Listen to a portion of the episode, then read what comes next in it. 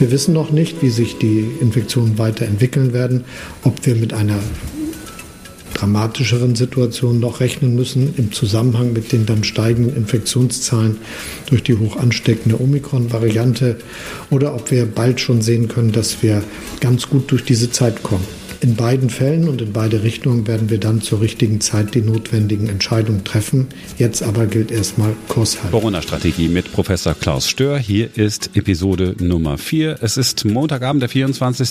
Januar. Gerade eben ist die Ministerpräsidentenkonferenz zu Ende gegangen und auch die Pressekonferenz danach mit Bundeskanzler Olaf Scholz. Mit dabei heute natürlich Professor Klaus Stör. Schönen guten Abend, Herr Schubert. Und zu Gast ist der Mathematiker und Medizinstatistiker Professor Gerd Antes. Hallo, Herr Antes. Hallo. Ich freue mich sehr, dass heute Herr Antes Zeit gefunden hat, mit dabei zu sein. Er ist einer der sicherlich bekanntesten Kollegen in der, gegen Statistik und Biometrie aus Deutschland. Er ist ja nicht nur der Gründer des deutschen Netzwerks Evidenzbasierte Medizin, äh, er ist auch äh, Mitglied gewesen in der Ständigen Impfkommission am Robert-Koch-Institut, sehr gefragter auch äh, Referator für internationalen Meetings. Er ist in zahlreichen in- und ausländischen Wissenschaftskommissionen vertreten. Ich freue mich, dass er dabei ist. Schönen guten Abend, Herr Antes. Schönen guten Abend auch von meiner Seite aus. Wir gucken zuerst auf die Ministerpräsidentenkonferenz, die ja gerade eben zu Ende gegangen ist und bewerten mal das, was äh, rausgekommen ist. Äh, Herr Stör, was sagen Sie zu den Ergebnissen? Im Wesentlichen bleibt ja alles so, wie es ist, was die Kontaktbeschränkungen und die Corona-Maßnahmen insgesamt angeht. Ja, Herr Scholz meinte, äh, Kurs halten ist jetzt äh, das Motto. Ähm, wenn der Wind sich ändert, kenne ich das eigentlich vom Segeln so, dass man dann auch ein bisschen anders steuert. Und der Wind hat sich ja in Deutschland geändert mit der Omikron-Variante, die sich ganz anders verhält und mit der sehr hohen Immunisierungsrate im Vergleich zum letzten Jahr. Deswegen glaube ich, Kurs halten ist jetzt wohl nicht so der richtige Slogan. Man hätte schon anpassen müssen. Viele der Dinge, die äh, schon jetzt äh, auch beschlossen wurden, sind überfällig. Äh, Wegfall der Kontaktnachverfolgung, Teststrategie anpassen. Äh, das macht man äh, jetzt fest an äh, zu wenig PCR-Tests und an fehlender Kapazitäten in den Gesundheitsämtern. Aber eigentlich ist ja der Grund, warum man das ändern muss, die breite Zirkulation des äh, Omikron-Virus in der Population, wo ja fast mehr als 50, 60 Prozent der Personen als Beispiel, die ins Krankenhaus kommen, äh, ja schon Zufallsbefunde sind. Alle, das ist nicht überraschend. Äh, was mich äh, eigentlich überrascht, ist, dass man 2G Plus und 2G nicht angefasst hat. Äh, also ich äh, stehe schon auf dem Standpunkt vorsichtig sein, schauen, wie sich entwickelt. Aber im Ausland gibt es ja nur eine Richtung, in der sich die Pandemie entwickelt und warum man glaubt, dass es in Deutschland anders gehen sollte, das verstehe ich nicht. Aber mich interessiert vor allen Dingen, was Herr Antes denkt, was jetzt als Neues und anderes die MPK gezeigt hat und auch, was er glaubt, wie es jetzt weitergehen wird. Und vor allen Dingen würde mich interessieren, was, seine Eindruck, was sein Eindruck ist über die Daten, die Evidenz, die, die Fakten, die äh, der, der Entscheidungen in der MPK zugrunde legen. Herr Antes, fangen wir doch an mit der Bewertung der ähm, MPK-Ergebnisse. Ja, ich würde mich da Herrn Stör weitgehend anschließen. Also die Lage ist verändert. Eigentlich haben wir nichts angefasst und auch, das klage ich ja schon lange, die rationale Basis dafür, wirklich explizit für das, was ich entscheide und tue, die fehlt weiterhin. Und das finde ich auf der einen Seite sehr enttäuschend, weil eigentlich ja die Erwartungen da waren, jetzt haben wir eine neue Regierung, da gibt es auch einen neuen Wind und neues Herangehen an die Problematik. Aber eigentlich laufen wir genauso weiter auf dem Kurs, den ich ja vor anderthalb Jahren schon immer als Blindflug bezeichnet habe. Und das ist aus meiner Sicht, muss man jetzt im Detail ein bisschen genauer hinschauen, aber erstmal sehr, sehr enttäuschend und auch wenig Grund für Optimismus, dass gerade das Richtige passiert. Und das ist, glaube ich, das, das Dramatische daran, dass wir nicht genau wissen, was wir tun und eigentlich schon wieder führungs- und steuerlos geradeaus marschieren und vermutlich nicht in die richtige Richtung. Woran machen Sie das konkret fest? Naja, dass einmal weiterhin nicht differenziert reagiert werden kann, also ist auch ein Ausdruck von Hilflosigkeit. Ich habe schon sehr früh gesagt, dass wir viel, wesentlich mehr Daten brauchen, um einerseits die Dunkelziffern einzugrenzen. Also das sind ja verschiedene Aspekte, die man mit Daten erfassen muss. Und da ist einmal natürlich die Bestandsaufnahme des Immunstatuses. Und der ist natürlich auf der einen Seite anders als vorher, weil wir jetzt ja Impfungen haben. Aber es, mir fehlt völlig der ernsthafte Versuch zu erklären, warum die Lage trotzdem so schwierig ist. Eigentlich müssten wir jetzt in der Zeit sein, nach den Versprechungen schon vom, vor einem Jahr, das Problem gelöst zu haben. Und davon sind wir weit entfernt. Aber es gibt überhaupt keinen Aufschrei, dass wir versuchen müssen, zu begreifen, was da passiert. Und das ist natürlich, auch, naja, kann man so hart sagen, anders für Pessimismus, dass wir es auch in der nächsten Zukunft richtig machen. Es gibt ja viele Zahlen. Es gibt äh, die Sieben-Tage-Inzidenz der Neuinfektion. Es gibt die Hospitalisierungsinzidenzen. Das heißt, Zahlen werden jeden Tag oder manchmal auch nur in der Woche veröffentlicht. Aber Sie sagen, das sind Zahlen, die helfen uns überhaupt nicht weiter, weil die nicht valide sind. Ja, die Validität ist natürlich ein Riesenproblem. Und da spielen dann natürlich auf der einen Seite die, spielt die unsystematische Erfassung von diesen Zahlen rein, aber auch die dauernd sich ändernden Bedingungen. Also ich habe es gerade heute Morgen mit einem Physiker, einem theoretischen Physiker diskutiert, was dem alles so aufgefallen ist. Und das war irgendwie äußerst interessant. Er hat sich einfach daran erinnert, an sein Studium, wie er Experimentalphysik gelernt hat. Und da gibt es so Grundprinzipien, zum Beispiel, dass man, während man irgendwas untersucht und die Zahlen erfassen will und interpretieren will, die Bedingungen nicht ändern darf. Diese Grundkenntnis, also das ist völlig klar, das ist Anfängerniveau für Studenten, das wird permanent verletzt durch die völlige Kontroll, der völlige Kontrollverlust, was die Testerei angeht. Im Moment wieder ganz massiv. Also auf der einen Seite sind die ganzen Schnelltests, seien sie professionell oder auch privat durchgeführt, von Anfang an waren die nie unter Kontrolle, weil die Anzahl nicht dabei war. Aber jetzt ist es ja gerade völlig aus dem Ruder gelaufen durch den Ressourcenmangel, auch bei den PCR-Tests. Das ist so eine Bedingung, wo man denkt, hoppla, wir haben hier eine existenzielle Krise dieses Landes und, der, und vieler Existenzen. Und wieso wird da eigentlich jetzt nicht sauberer gearbeitet? Und wenn man das einmal durchdekliniert, dann sieht man sehr schnell, dass zum Beispiel die Erkenntnisse, die man aus diesen Zahlen herausziehen will, nicht mal ansatzweise valide sind. Also wenn man mal auf den Gesundheitsminister schaut oder ihm zuhört, dann hat er Jahres-, zum Jahreswechsel gesagt, dass die Dunkelziffer so aussieht, dass wir wahrscheinlich zwei bis dreimal so viel Infizierte haben, wie wir offiziell sehen. Neulich waren es dann auch das Zweifache das ist von der ersten Minute an so. Ganz zu Anfang waren es ja teilweise, da gingen die Zahlen hoch bis zum 20-fachen. Ja, und dann ist es immer mehr, hat sich eingependelt. Aber es sind ja keine Peanuts.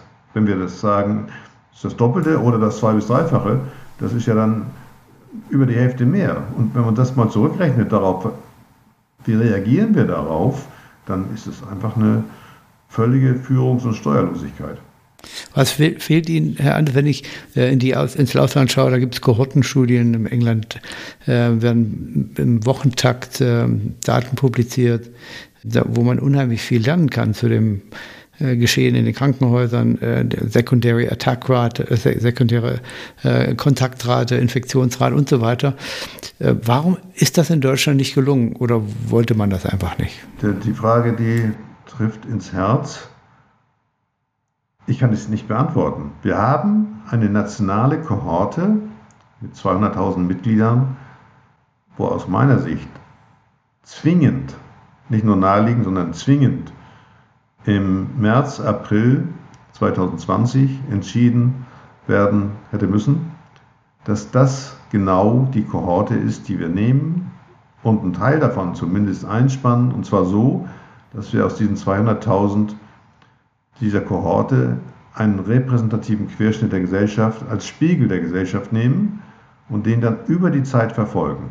Ganz kurz äh, Kohorte erklärt für mich als normalen Menschen? Eine Kohorte ist einfach eine große Gruppe von Menschen, die eingeschlossen wird mit einer Eingangsuntersuchung, wo dann alles von den Leuten erfasst wird, vom Blutdruck über Stoffwechselparameter und, und, und, und die dann über einen längeren Zeitraum verfolgt wird und wenn man das Geld hat und es gut macht, dann auch über Jahre oder vielleicht sogar Jahrzehnte, um dann zu sehen, ob derjenige im statistischen Mittel früher einen Herzinfarkt bekommt, weil er früher davor zu viel Salz gegessen hat oder sich falsch ernährt hat. Also das Zusammenbringen von Ursache und Wirkung durch eine langfristige Beobachtung einer großen Gruppe von Menschen, die idealerweise repräsentativ ist für die gesamte Gesellschaft.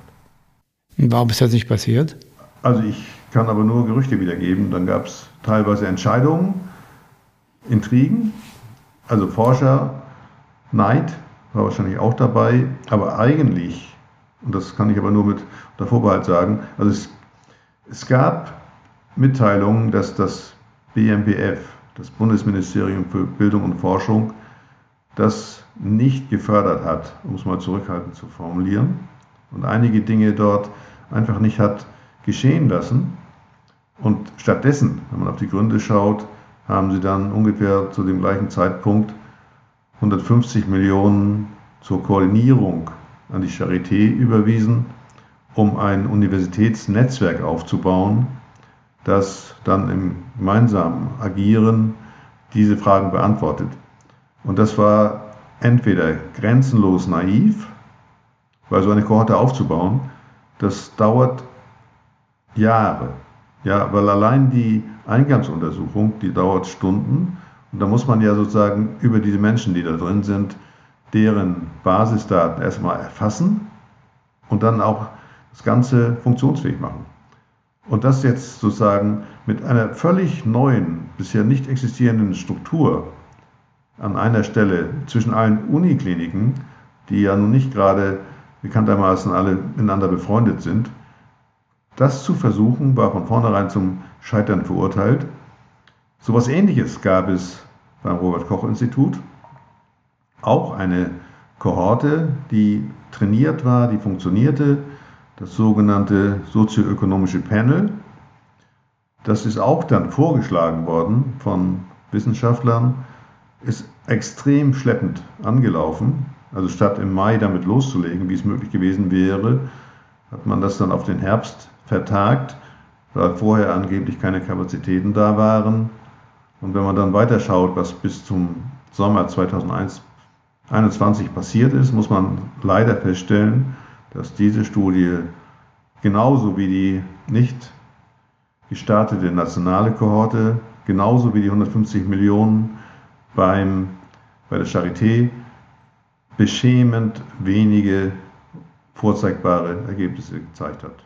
Lassen Sie mich vielleicht noch ein bisschen was aus meinem Blickwinkel ergänzen. Weniger über Deutschland, sondern das, was ähm, ich gelernt und auch umgesetzt hatte bei der internationalen Seuchenbekämpfung. Also für uns war immer ganz klar, dass jede Maßnahme, die man umsetzt, national, international evidenzbasiert sein muss. Aber die Realität ist die, dass man in Krisen natürlich reagieren muss, auch ohne komplette Daten. Basis, dann schießt man aus der Hüfte, setzt was um, man muss sich natürlich dann, äh, man muss reagieren, aber dann muss man auf jeden Fall die komplementären begleitenden Forschungsinitiativen äh, auflegen, dass man dann nach drei, sechs Monaten weiß, ja, was ist denn passiert, was hat meine Maßnahme geändert, erreiche ich das Ziel oder vielleicht sogar das Gegenteil. Wie sehen Sie die Situation dazu? Welche Führungskraft haben Sie gesehen, dass man in Deutschland versucht, diese Maßnahmen zu begleiten? Und ich lassen Sie mich noch kurz sagen, woher meine Frage kommt. Ich habe vor kurzem gelesen, dass es nicht nur keine Daten dazu gibt, wie effizient die Quarantäne ist, sondern dass auch niemand sagen kann, wie die Kontaktnachverfolgung äh, beigetragen hat zur Reduktion von Infektionen und zur Weitergabe von Krankheit. Da muss man einfach mal ganz kurz einen prinzipiellen Blick auf die verfügbaren Daten, die uns Informationen geben, werfen. Und da gibt es ja unterschiedliche Qualitäten. Einmal zum Beispiel dieser Immunstatus der Bevölkerung. Das ist einfach eine Feststellung, das nennt man teilweise Prävalenz oder auch Inzidenz, wie viel kommt dazu. Und dann gibt es eine völlig andere qualitativ völlig andere Kategorie, wenn ich interveniere. Und was bringt es? Und da fallen völlig unterschiedliche Dinge rein, wie die Kontaktnachverfolgung, dann diese sogenannten Non-Pharmacological Interventions, also das, was nicht irgendwie im Labor passieren kann, Abstand halten und so weiter und so fort. Aber auch noch ganz andere Dinge. Zum Beispiel, als ein, ein Beispiel, was jeder kennt, es gab kurze Zeit, damit die Busfahrer nicht infiziert wurden, äh, das Schließen der Fronttüren und dann teilweise sogar noch mit einem äh, Plastikvorhang hat man die Fahrer abgetrennt und einsteigen konnte man nur hinten. Das sind Dinge, die sind völlig unterschiedlich. Also wenn ich zum Beispiel bei, äh, das nennt man dann wirklich prospektiv, wenn ich Schulen schließe, die, die Norweger haben das versucht, also ich nehme 100 Schulen, mache Homeunterricht, 100 Schulen mit Hybrid und 100 Schulen Präsenzunterricht und schaue dann aufs Infektionsgeschehen, dann ist es genau diese Bewertung, was bringt was. Und da sind wir in Deutschland extrem schwach. Also da haben Sie genau eben ins Schwarze getroffen mit dieser Frage. Zumindest, auch wenn ich bei einer Seuche aus der Hüfte schießen muss, muss ich sehen, dass ich so aufgestellt bin, dass ich die Daten erfasse, die mir danach helfen zu verstehen, ob ich es richtig gemacht habe. Und da passiert bei uns praktisch überhaupt nichts. In Norwegen, was denn rausgekommen, interessiert mich jetzt bei dieser Studie, falls Sie es äh, aus dem Kopf wissen. Norwegen ist ja immer vorbildlich bei solchen Sachen und die sind damit völlig gescheitert. Da gab es am 8. Mai, man muss jetzt schon aufpassen, welches Jahr man meint, 2020, eine resignierte Presseerklärung vom Gesundheitsminister, dass sie das, das Herangehen nicht verfolgen konnten, weil es politisch nicht durchsetzbar war. Also die Leute waren alle so emotional aufgewühlt und aufgeregt, dass sie sich nicht vorstellen konnten, jetzt in so einem Experiment, das war wirklich als, als sogenanntes randomisiertes Experiment geplant. Das heißt, welche Schule auf und welche zuging, war nicht irgendwie eine Entscheidung von Schulleitung oder lokalen Behörden, sondern es sollte randomisiert werden. Und dann hat man sich davon leider verabschieden müssen. Das war so der rein rassigste Versuch, edle Wissenschaft in der Pandemie zu machen. Und damit kommt man dann sofort zu dem nächsten Punkt, der auch bei uns lange hätte gemacht werden müssen. Das sind dann nicht ein Eingreifen, weil man da sofort in die politischen Quereleien reinkommt. Äh, sehr deutlich ist auch in Deutschland bei den Schulen zu beobachten, sondern das, was sowieso passiert, zu beobachten. Und um uns in einem einfachen Beispiel zu erklären, diese Abschottung der Fahrer oder Fahrerinnen im öffentlichen Nahverkehr, die ist ja in allen Städten irgendwie gestaltet worden. Und dann wäre das Richtige gewesen, sagen wir mal 50 Städte, wo der Fahrer abgeschottet ist, 50 Städte, wo der Fahrer noch passiert werden kann, aber keine Tickets mehr verkauft und 50 Städte, wo alles normal weiterläuft, nehmen und dann einfach das Infektionsgeschehen anschauen. Und das wäre sogar, wenn man das alles richtig macht, auch wenn Beobachtungsstudien nicht einen sehr guten Ruf haben, dann hätte man enorme Erkenntnisse daraus ziehen können. Und das wäre auch einfach gewesen, weil natürlich die Nahverkehrsbetriebe Betriebsärzte haben. Die sehen natürlich, wer krankgeschrieben wird. Und das ist auch kein Problem. Dem Datenschutz werden ja meistens, wird meistens die Schuld zugeschoben. Man muss die ja nicht namentlich erfassen. Es geht ja nur darum, dass ich anonym zähle und die Gründe mit erfasse und dann das Ganze gegeneinander auswerte. Und das ist nicht mal ansatzweise in Deutschland versucht worden. Kein, an keiner einzigen Stelle. Das ist für ein modernes 80 Millionen Land, mit, das sich als Wissensland ansieht, ganz einfach ernüchternd und beschämend. Aber Herr Ante, Sie sind ja äh, auch äh, auf der höchsten Führungsebene in verschiedenen Gremien im Gesundheitsministerium vertreten gewesen. Wer in Ihrem, Ihrer Meinung nach hätte dann in Deutschland die Führungskraft zeigen müssen, um diese Forschungsagenda aufzusetzen?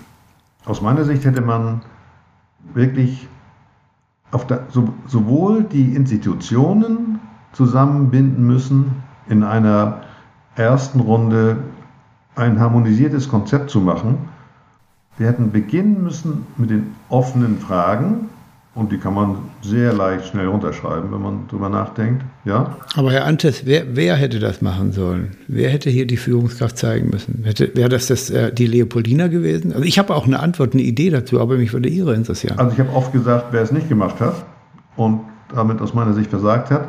In der Zentrale ist ja eigentlich das Bundeskanzleramt und mit der Deckung der Kanzlerin sozusagen als nicht fachliche, aber als koordinierende Institution hätte dann die DFG dazugeholt werden müssen, die Deutsche Forschungsgesellschaft oder Gemeinschaft. Die Leopoldina bin ich mir nicht so sicher, weil die natürlich in der Fachkompetenz nicht gut aufgestellt ist, was die Pandemie angeht. Dann hätten natürlich BMG und BMBF dabei sein müssen. Und dann gibt es natürlich andere Institutionen, die überhaupt nicht auftauchen. Das Bundesamt für Risikobewertung zum Beispiel.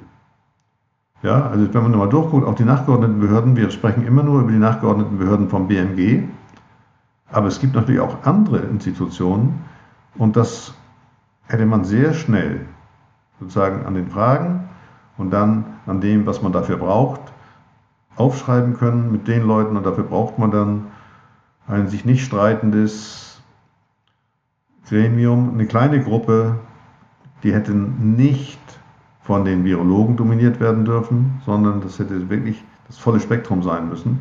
Das wäre sehr schwierig geworden, aber man hat es gar nicht versucht. Die Führung, glaube ich, kann man so deutlich sagen, die die Autorität gehabt hätte, wäre das Bundeskanzleramt gewesen, sozusagen im Konsens mit Rückendeckung auf jeden Fall von der Kanzlerin, vielleicht sogar vom Bundespräsidenten. Äh, der Fisch fängt immer am Kopf an zu riechen. Prinzipiell stimme ich hinzu und ich glaube, die Führungskraft hier hätte schon von dem Krisenthema eigentlich ausgehen müssen, denn das Krisenthema hätte für sich selbst den Anspruch stellen müssen, dass es selbst die Maßnahmen, die sie die es initiiert, auch evaluieren möchte. Denn ähm, man muss ja auch äh, Erfolge liefern und wer nicht misst, der weiß auch nicht, äh, ob irgendwas passiert ist. Also das ist auch äh, meine, meine Eindruck. Vielleicht lassen wir uns nach vorne schauen, Herr Antes. Was ist jetzt nach der MPK und jetzt bis zum Herbst eigentlich an Evidenz, Daten, Fakten? Was braucht man, um auf solider Grundlage bessere Entscheidungen fällen zu können? Also wir brauchen weiterhin diese Kohorte, um jetzt nicht den Sommer zu überstehen. Ich glaube, dafür braucht man eigentlich relativ wenig. Wir müssen uns jetzt vorbereiten, auch wenn die Bedrohung durch den nächsten Herbst wohl deutlich weniger sein wird, als das, was wir im letzten Herbst erlebt haben.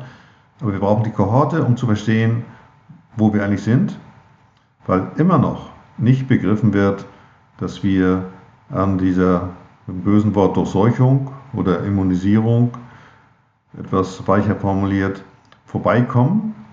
Ja, wir haben immer noch diese Formulierung, beziehungsweise andersrum, wir haben keine Ziele, die definiert werden. Und deswegen schwimmen wir weiter. Als Maßnahmen einmal die Ziele zu formulieren, zweitens dann auch die Player, die man dafür braucht. Und da muss aus meiner Sicht dringend der Expertenrat überholt werden. Der Expertenrat hat kein einziges Mitglied, was mit Zahlen umgehen kann auf dem Niveau, wie wir es brauchen. Alles das, was in der Vergangenheit als Mangel festgestellt wurde, kann morgen verbessert werden. Es ist nicht zu spät dafür. Wir brauchen nicht mehr die gleiche Intensität und wir brauchen jetzt auch die, die angepasste äh, Strukturentwicklung an diese Variante. Aber grundsätzlich sind alle die Dinge, die uns fehlen, also Kohorte, um den Infektionsprozess und den Immunstatus besser zu begreifen, dann brauchen wir auch sofort die Frage nach, dass wir wirklich nochmal genau hinschauen und das auch sauber bearbeiten. Und das ist jetzt auch gerade, wenn wir in eine leicht entspannte Phase kommen, zumindest was die emotionale Seite angeht, möglich. Das Problem ist wieder, wenn wir jetzt im Sommer was anfangen, genauer anzuschauen. Ich habe es früher mal vor zwei Jahren so formuliert, wenn es der Gesellschaft gut geht, geht es der Forschung schlecht. Wir brauchen Effekte, und das ist alles auch jetzt in diesem Winter wieder völlig versäumt worden, dass wir aufgestellt sind, dann, wenn sich was ändert, zumindest die methodisch nicht sehr soliden Vorher-Nachher-Vergleiche zu führen. Und Das ist wieder alles versäumt worden. Also das wird nicht so einfach. Aber diese Kohorte, um überhaupt erstmal die Dunkelziffer einzugrenzen, die ist auch deswegen so notwendig, weil ja es zwar öfter gesagt wird, aber immer noch nicht von vielen so richtig begriffen. Heute war wieder ganz klar, und das ist auch einer der ganz schweren Fehler, zu hören, ja, Scholz hat es formuliert, der Weg aus der Krise ist das Impfen. Und dieser Fehler, eindimensionale Zukunftsvisionen zu entwickeln, der ist ja von der ersten Minute an gemacht worden und genau das wird nicht funktionieren. Und deswegen müssen wir doch das Spektrum datenmäßig erfassen. Lassen Sie mich vielleicht einen Gedanken, eigenen Gedanken noch hinzufügen.